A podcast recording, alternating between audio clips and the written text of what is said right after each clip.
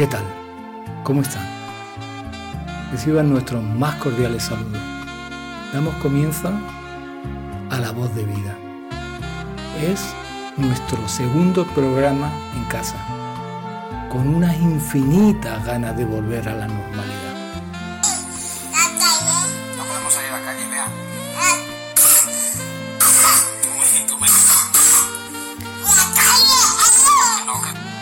Emitimos por Onda Color, en el 107.3 de FM y por internet.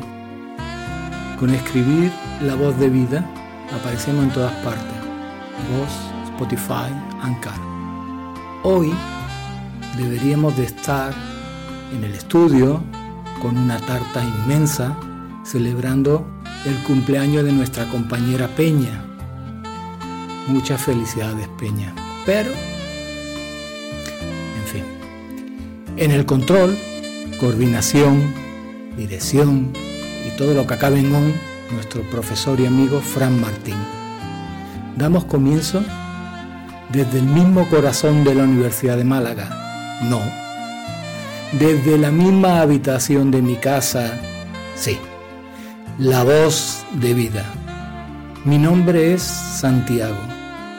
Presenta al sumario mi amiga Maite. Hola Maite, ¿tú cómo estás? ¿Confinada o confitada? Yo me estoy poniendo gordo y redondo. Hola Santiago, aunque alejados en lo físico, hoy estamos muy cercanos en ese sentimiento de equipo que nos une y que vamos a compartirlo con los oyentes que quieran acompañar. En el sumario de hoy, siempre Pedro nos hará llegar una interesante entrevista al farmacéutico Jordi Ferrandiz Oropesa. Peña, y en su labor de rescate de las mujeres olvidadas, nos traerá la química María Teresa Toral Peñaranda. José Antonio nos alegrará en su rumbo de ida y vuelta con las tunas universitarias. Carmen nos trae hoy a un mago del cine, el director Alfred Hitchcock, del que se cumplen 120 años de su nacimiento. Y en último lugar, la que les habla intentará entretenerles con el diario de una confinada en su décimo día de enclaustramiento.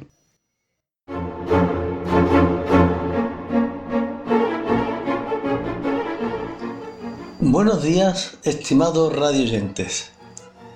Encerrados aún con vosotros por imperativo legal, a causa del dichoso CV19. Hoy les voy a presentar una entrevista realizada a un profesional de un sector del que se habla poco, pero que no deja de ser fundamental en los momentos actuales. El entrevistado es don Jordi Ferrandiz Oropesa, farmacéutico en activo, que nos dará una visión de la pandemia que a nivel mundial está poniendo en jaque a las naciones.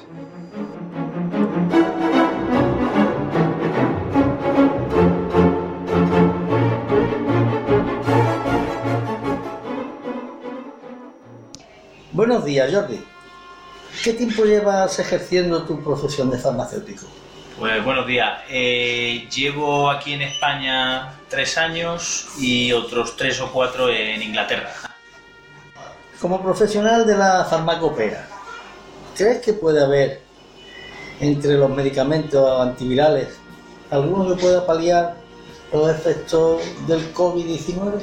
Pues actualmente hay eh, varios estudios, más o menos empíricos, ¿ah? en algunos países que han demostrado que la hidroxicloroquina en combinación con la citromicina eh, puede tener puede ser beneficioso para tratar el virus, pero todavía no saben por qué.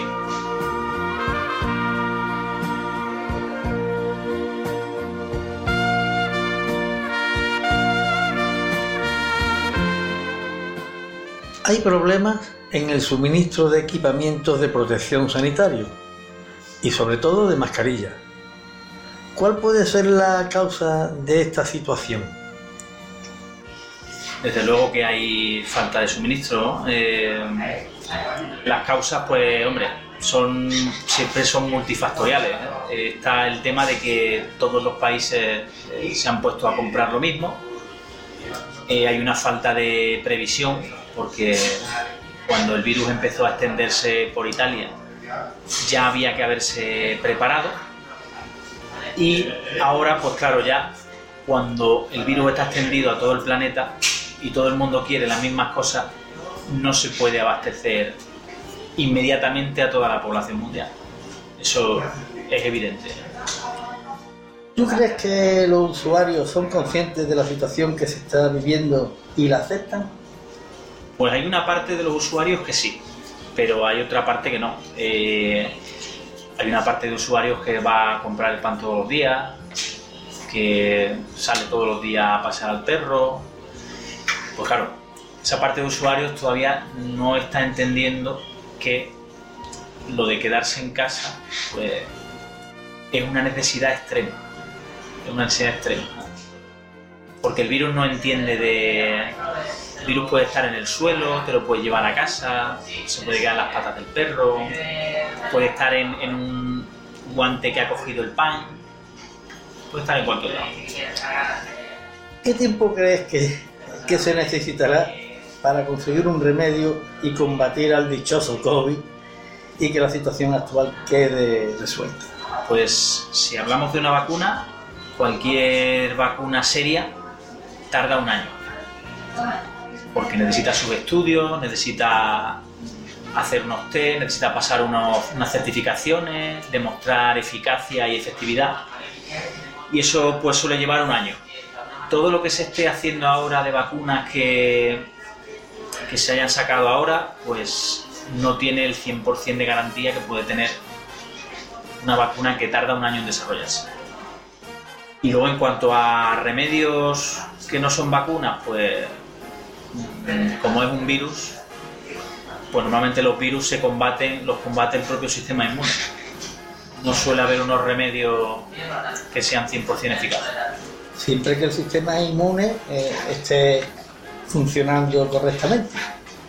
Claro, efectivamente. Hay una cantidad de pacientes que están inmunodeprimidos, como viene a ser todos los pacientes de cáncer, bueno, la gente que tenga SIDA, aunque ya no es tanta, cualquier otro tipo de enfermedad que cause mm, o que necesite un tratamiento que deprima el sistema inmune, como viene a ser el lupus o cualquier enfermedad autoinmune, pues todo eso, mm, todos esos pacientes evidentemente están en un riesgo mucho mayor que, que el resto de la población.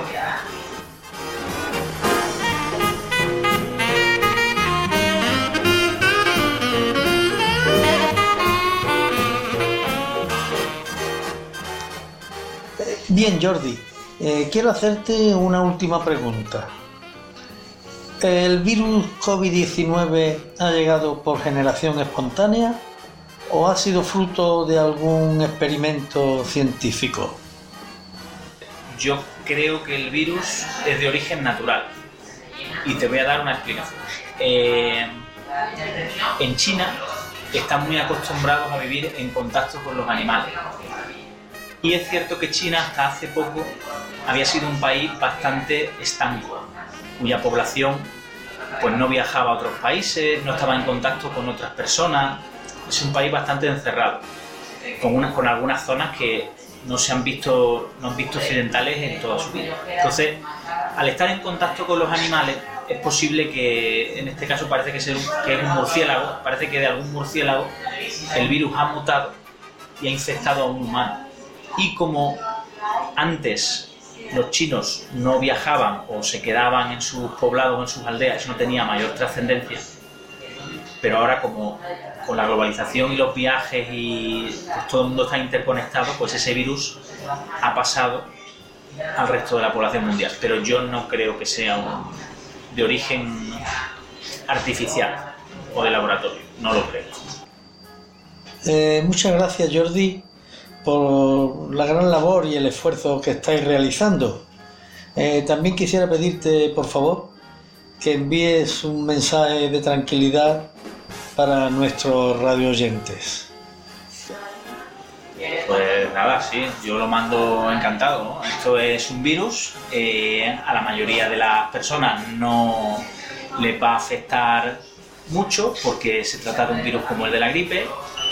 Nosotros tenemos eh, casi el 100% de la población tiene un sistema inmune que funciona perfectamente y sí es cierto que, bueno, aunque existen unos grupos de riesgo, existen también unas, unas medidas de prevención que son las del confinamiento, guantes, mascarillas si se tiene acceso, que bueno, que te ayudarán a no coger el virus. yo diría que en 50 días esto está arreglado, seguro.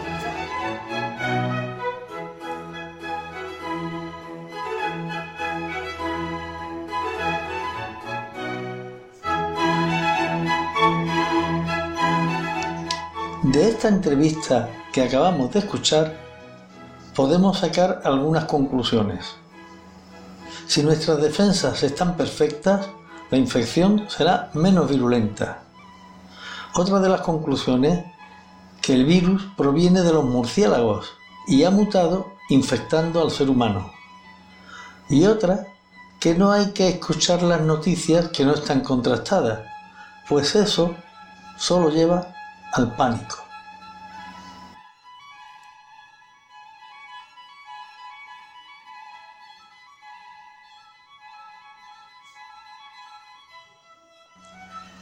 Estimados radioyentes de la voz de vida, esto es todo por hoy. Espero que haya sido de vuestro agrado y por favor, no olviden cumplir los consejos que recibimos para protegernos de la infección. No dejarse llevar por los bulos y a reír, que es barato y alisa las arrugas. Y recuerden, con vosotros siempre Pedro.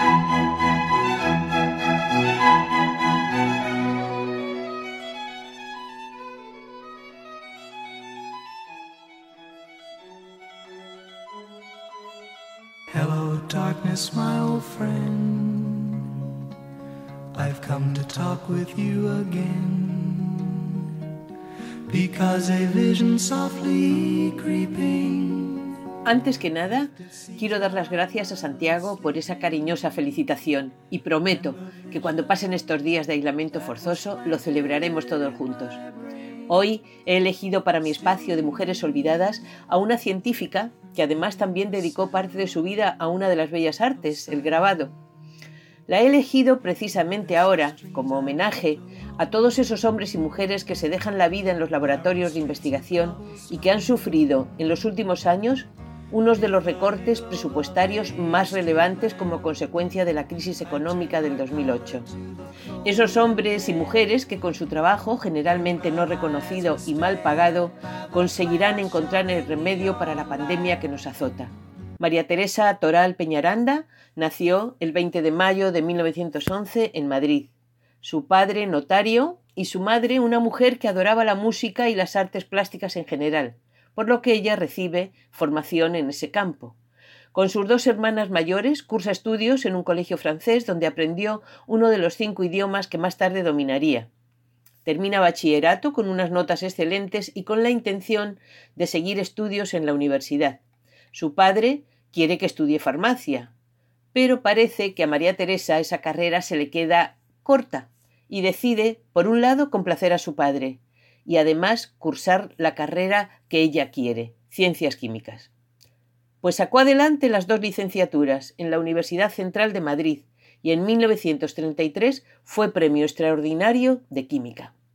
Su gran brillantez hizo que Enrique Moles, jefe de la sección fisicoquímica del Instituto Nacional de Física y Química, embrión de lo que hoy es el Consejo Superior de Investigaciones Científicas y que en aquellos años se conoció como la institución Rockefeller, contara con ella para sus trabajos de investigación. El equipo humano de Moles era reconocido internacionalmente por sus estudios sobre la determinación de los pesos atómicos y moleculares de los elementos químicos.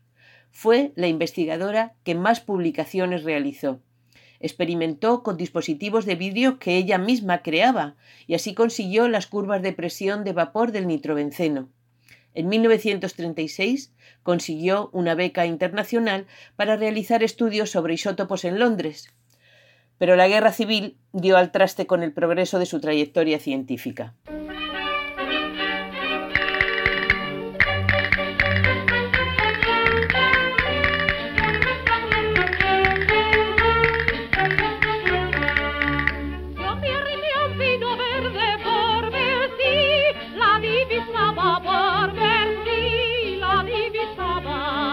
Fue acusada, junto a varios compañeros, de haber utilizado las dependencias del Instituto Nacional de Física y Química para la producción de armas de guerra para la República y fue condenada, después de un juicio político, a 12 años de reclusión en la prisión de Ventas.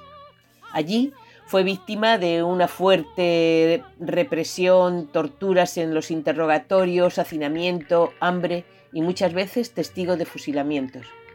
Tras ser liberada, en 1942, abre una farmacia en Madrid que se convirtió poco a poco en un punto de encuentro de intelectuales antifranquistas. Fue denunciada y en diciembre de 1945 vuelve a entrar en prisión, esta vez con una posible condena de muerte sobre su cabeza.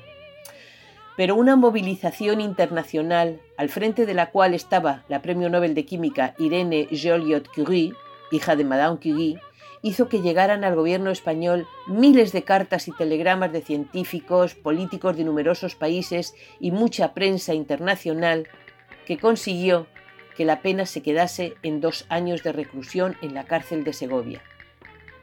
Al terminar su condena y ante la imposibilidad de trabajar en la investigación, señalada y perseguida, su vida en Madrid se hace insoportable y se exilia a México.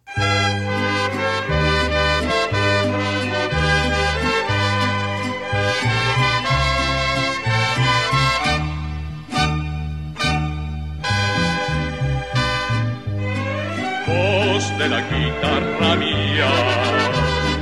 Al despertar la mañana, quiere cantar su alegría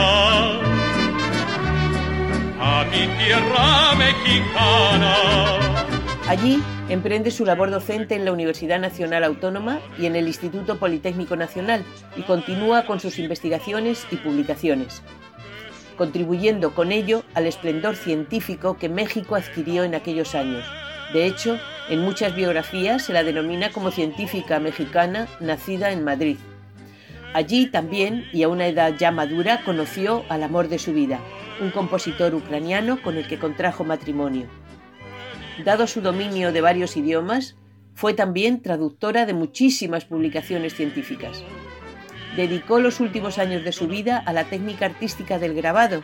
Hizo más de 20 exposiciones de sus trabajos en países como México, Chile, Estados Unidos, Francia e Israel a lo largo de los años 60 y 70. Numerosos museos del mundo recogen parte de su obra.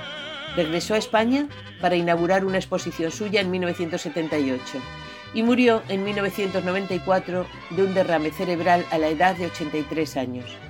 En el año 2013, en la antigua cárcel de Segovia donde estuvo recluida, se exhibieron grabados suyos de diversas temáticas, convirtiendo los muros, que antaño fueron símbolo de tortura, en un espacio de creación.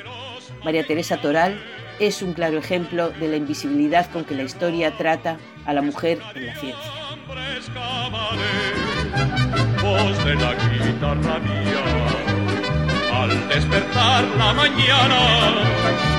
Quiere su alegría a mi tierra mexicana.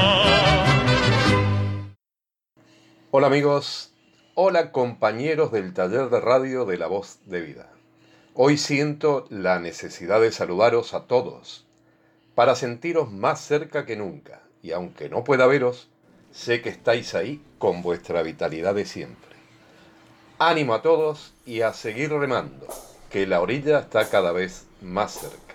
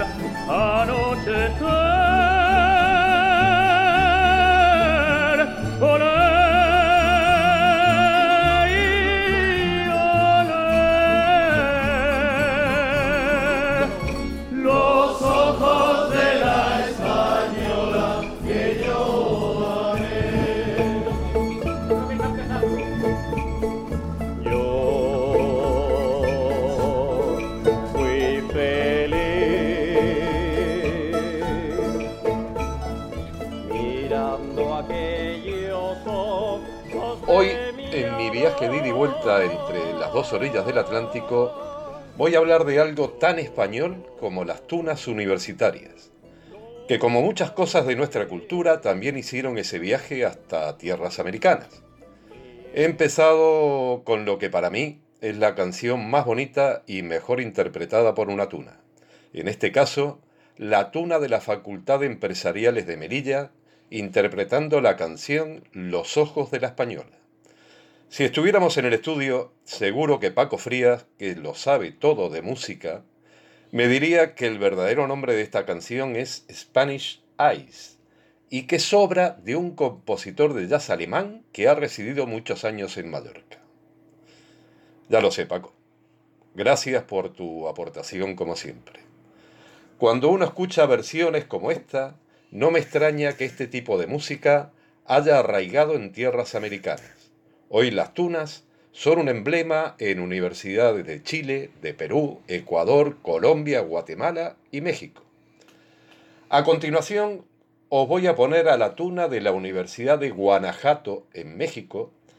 Guanajuato se define como la tierra que dio origen a las rancheras y a las canciones de las tunas mexicanas. En este caso, mm, van a interpretar una canción muy española, que todos conocemos las cintas de mi capa. Pero vamos a ver cómo queda interpretada por estas voces de universitarios mexicanos.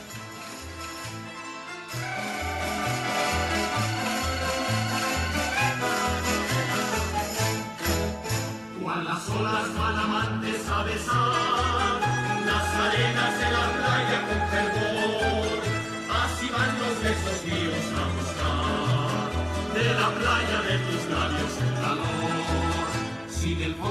la mina es el metal y del fondo de los mares el coral, de lo más fondo del alma me brotó el cariño que te tengo, tengo yo. Enredándose en el viento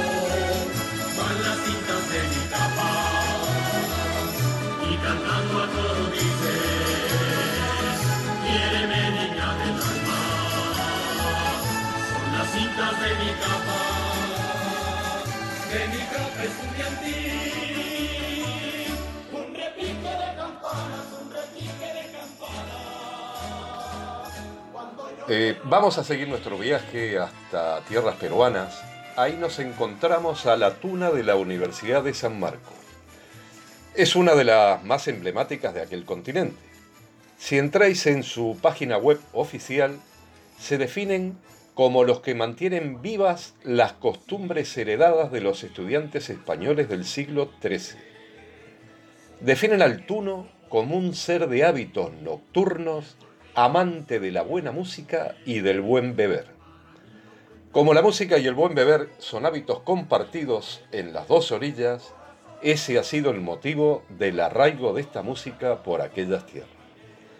Así que vamos allá con la Universidad de San Marcos de Perú, interpretando otra canción clásica de las tunas españolas.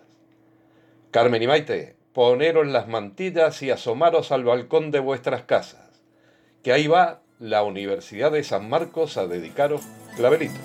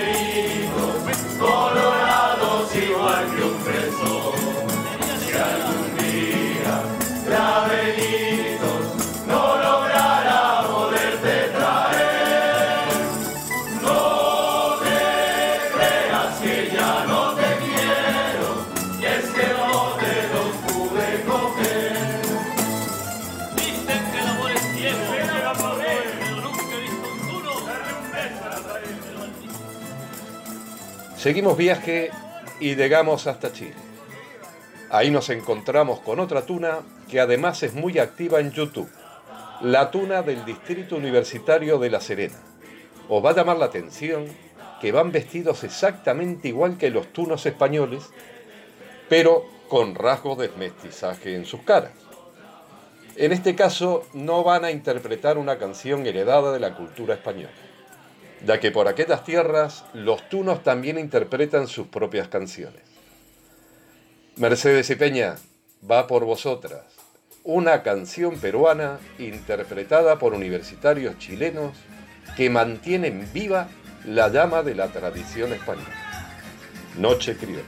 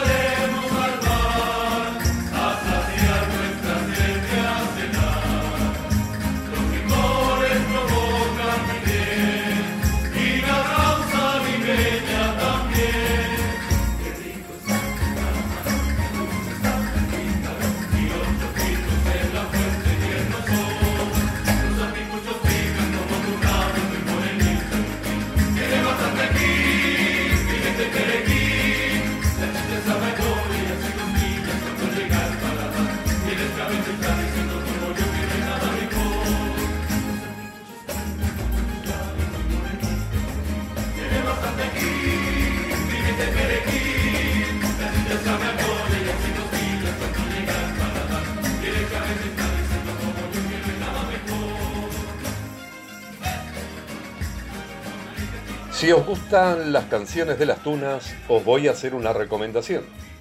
Cuando recuperemos nuestra libertad, que llegará el día, y podamos salir a la calle como siempre, si nos damos una vuelta por el café central de la Plaza de la Constitución, algunas noches se sientan los cuarentunos malacitanos a interpretar esas canciones de su época universitaria, que además, como curiosidad, os podéis encontrar cantando al médico que os atiende o al notario que os firmó las escrituras.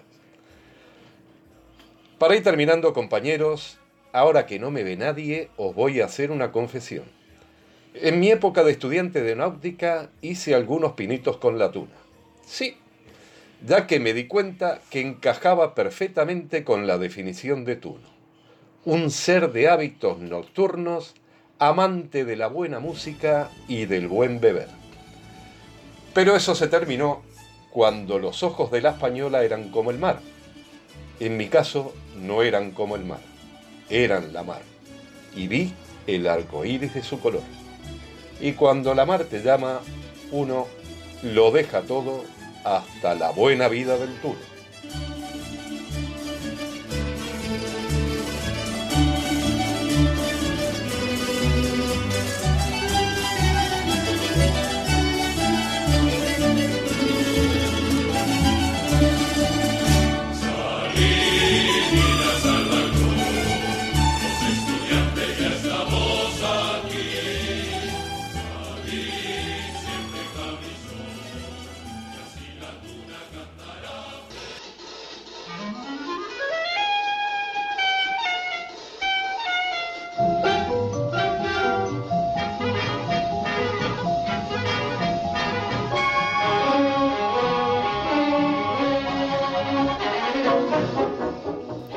Soy Carmen y espero que estéis llevando este confinamiento de la mejor forma posible.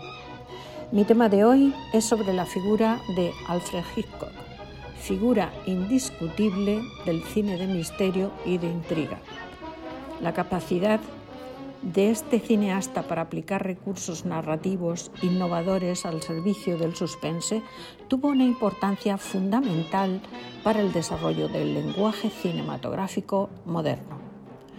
Con un dominio excepcional de las técnicas cinematográficas, produjo películas que mantienen al espectador en un constante estado de tensión hasta el final de la proyección y que lo llevan a vivir apasionadamente lo relatado en la pantalla.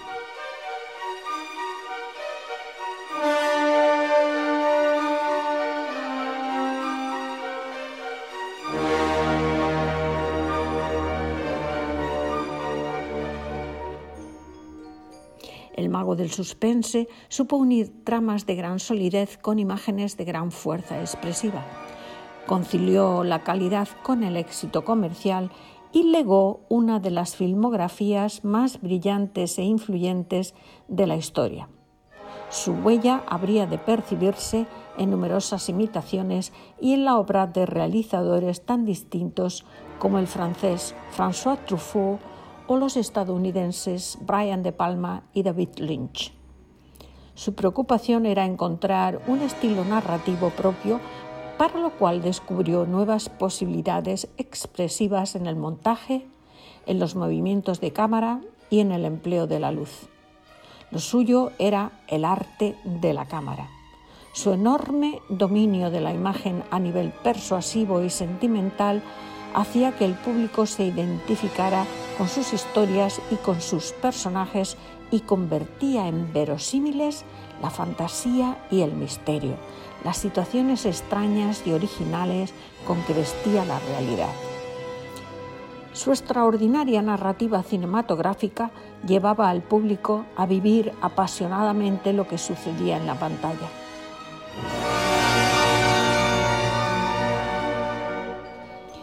Él nació el 13 de agosto de 1899 en Leistonstone, una población entonces cercana al nebuloso Londres de Sherlock Holmes, Jack el Destripador y Scotland Yard, y que hoy es un distrito del East End de la capital británica. Sus padres, William y Emma, eran dueños de un negocio de comestibles. Ya tenían dos hijos y gozaban de una cierta estabilidad económica, pero tampoco vivían de un modo excesivamente holgado. El 29 de abril se cumplirán 40 años de su muerte y el canal de, televisión TCM quiere recordarle durante todos los miércoles de ese mes, emitiendo 18 títulos que abarcan cuatro décadas de su filmografía. Películas como Con la muerte en los talones, Extraños en un tren, La sombra de una duda o Topaz. Además, el miércoles 29 de abril, día del aniversario de su muerte, TCM dedicará las 24 horas de emisión al maestro del suspense. Una programación especial que estará comentada por Coldo Serra, director de cine español que ha elegido especialmente tres de los títulos más representativos del director inglés. La ventana indiscreta, Frenesí y Psicosis. Toldo Serra afirma que si entiendes el cine como una juxtaposición de planos que manipulan al espectador, entonces Hitchcock es el director de directores. Él provenía del cine mudo que consistía en contar una historia únicamente con imágenes. Y de hecho, tú puedes ver una de sus películas en silencio, sin sonido, y entiendes el 90% de la trama por cómo planifica y cómo monta. Serra dice que las películas de Alfred Hitchcock nunca envejecen, ninguna se hace pesada ni vieja. Y añade que cualquiera que quiera aprender a planificar cinematográficamente tiene que ver las películas de Hitchcock, que ha influido en muchísimos directores.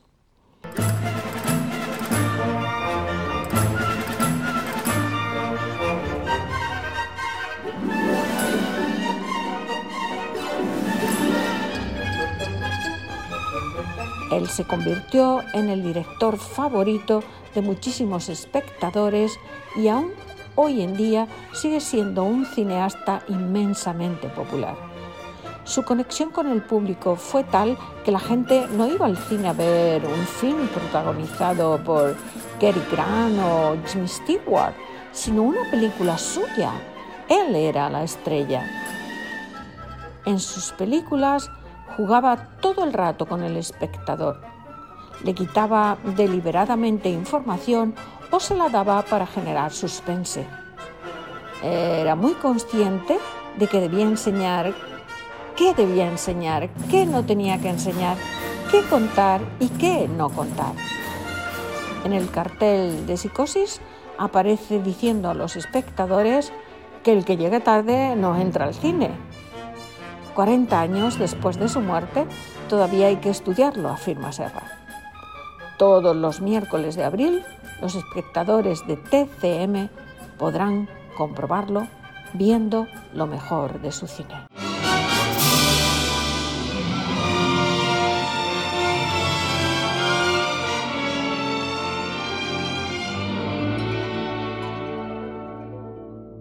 Buenos días amigos.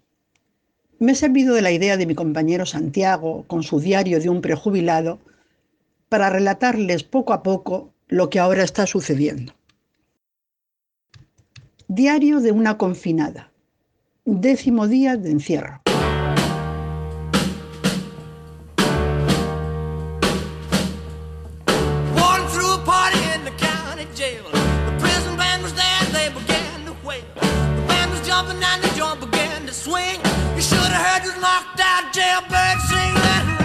Hace 10 días, cuando el presidente Sánchez nos comunicó que el gobierno había declarado el estado de alerta por dos semanas, se me ocurrió la idea de iniciar un diario en el que ir tomando nota de los sucesos que se producían a mi alrededor en unas circunstancias tan extraordinarias y tan desconocidas. Nada de lo ocurrido hasta ahora en España, y mira que ha habido acontecimientos traumáticos, tiene la dimensión de lo que hoy estamos viviendo. Después lo pensé mejor y me dije que si la clausura se prolongaba 14 días, quizá no merecía la pena empezar un diario que iba a durar tan poco tiempo. Pero en vista de que el plazo se ha doblado y que no sabemos si esto va para largo o para muy largo, me dije, ánimo. Y así comienza. Hoy, día décimo del enclaustramiento, me despierto.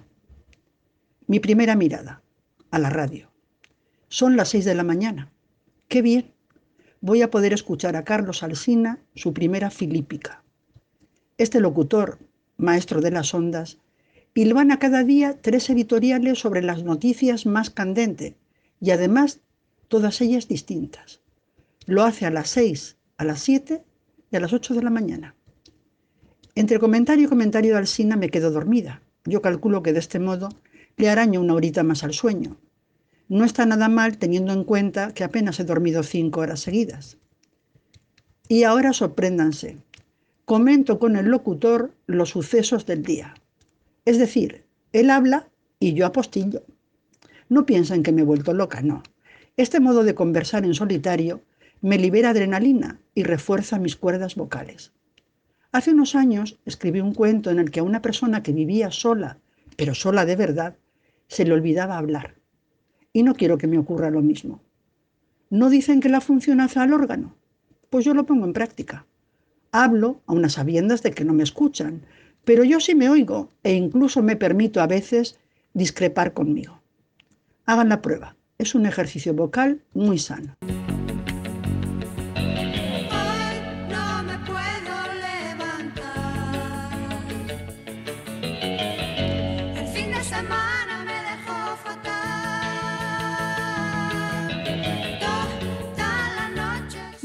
Pues ya son casi las nueve y me pregunto, ¿dejo la cama o sigo en ella? Levántate, me digo ahora en silencio. Conviene establecer una rutina, aunque estos días no tengas obligaciones. Como soy razonable, obedezco. Bebo mis dos vasos de agua en ayunas. Preparo el zumo de naranja y la cafetera con el descafeinado. Pongo la jarrita en el microondas con la leche. Saco la pulguita del congelador y la tuesto. Le pongo un chorrito de aceite de oliva, una cucharada, una cucharada de tomate triturado natural y tengo dudas al colocar las lonchas de jamón. De modo habitual pongo tres, pero calculo los paquetes que me quedan y reduzco la ración, solo pongo dos. Hay que alargar las reservas todo lo que se pueda. Me siento en la cocina y qué alegría. Me dispongo a desayunar tranquila escuchando la radio. Y ahora suena el teléfono. Los míos se preocupan por mí. Al cabo de un rato de charla, el café se ha quedado frío y la pulguita reblandecida. Recaliento el café y retuesto la pulguita. Un verdadero asco. Suena el teléfono otra vez. Cuando termino, no sé qué tiempo ha transcurrido. El café me dice adiós desde el fregadero. Me bebo el zumo, me como el jamón y tiro la pulguita. Propósito para mañana. Descolgaré el teléfono hasta que termine el desayuno. No estamos en época de derroches. Me ducho y me dedico a las labores propias de mi sexo. Yo no puedo evitarlo. Necesito orden exterior para sentirme bien. Durante la mañana me interrumpen un par de llamadas más.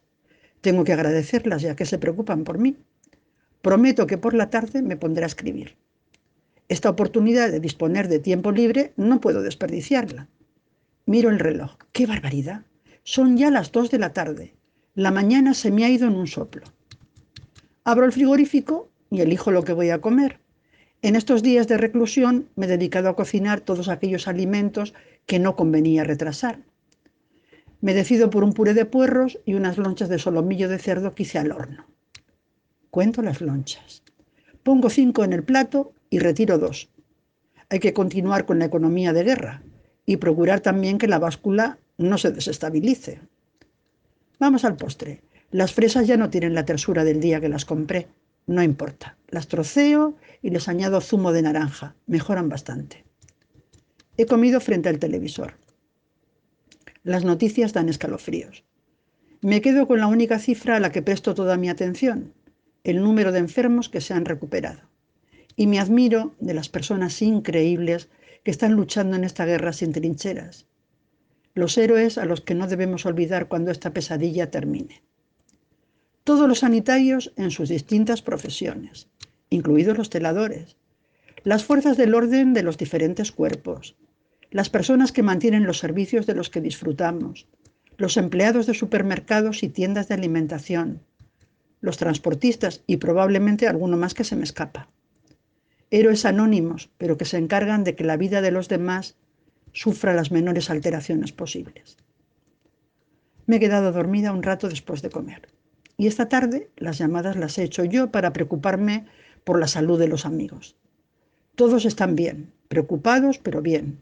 Hasta ahora soportando el confinamiento como mejor saben. Les animo, hay que resistir. Cuando pierda todas las partidas, cuando duerma con la soledad, cuando se me cierren las salidas y la noche no me deje en paz. Cuando sienta miedo del silencio, cuando cueste mantenerse en pie, cuando se revelen los recuerdos y me pongan contra la pared, resistiré erguido frente a todo las ocho ya. Me he asomado para unirme a los aplausos. En un edificio frente a mi casa suena todos los días el himno nacional.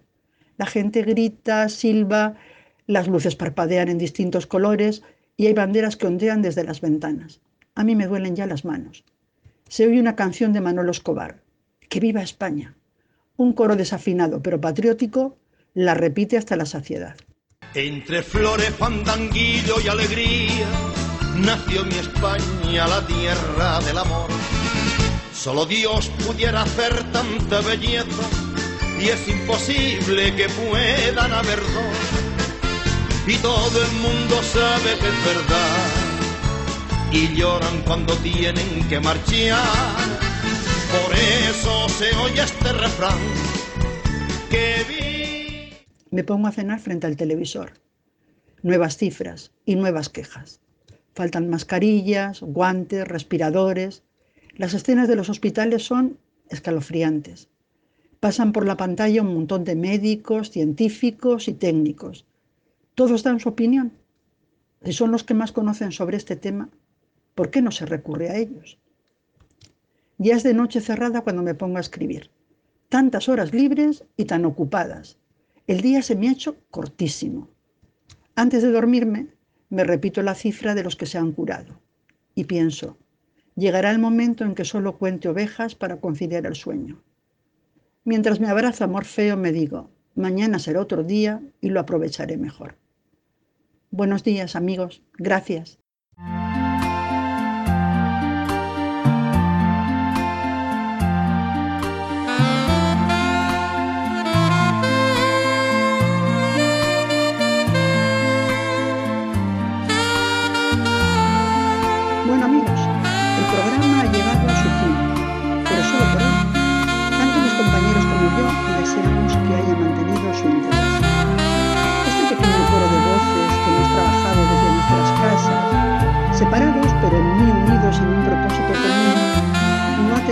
Interés que el de entretenerles.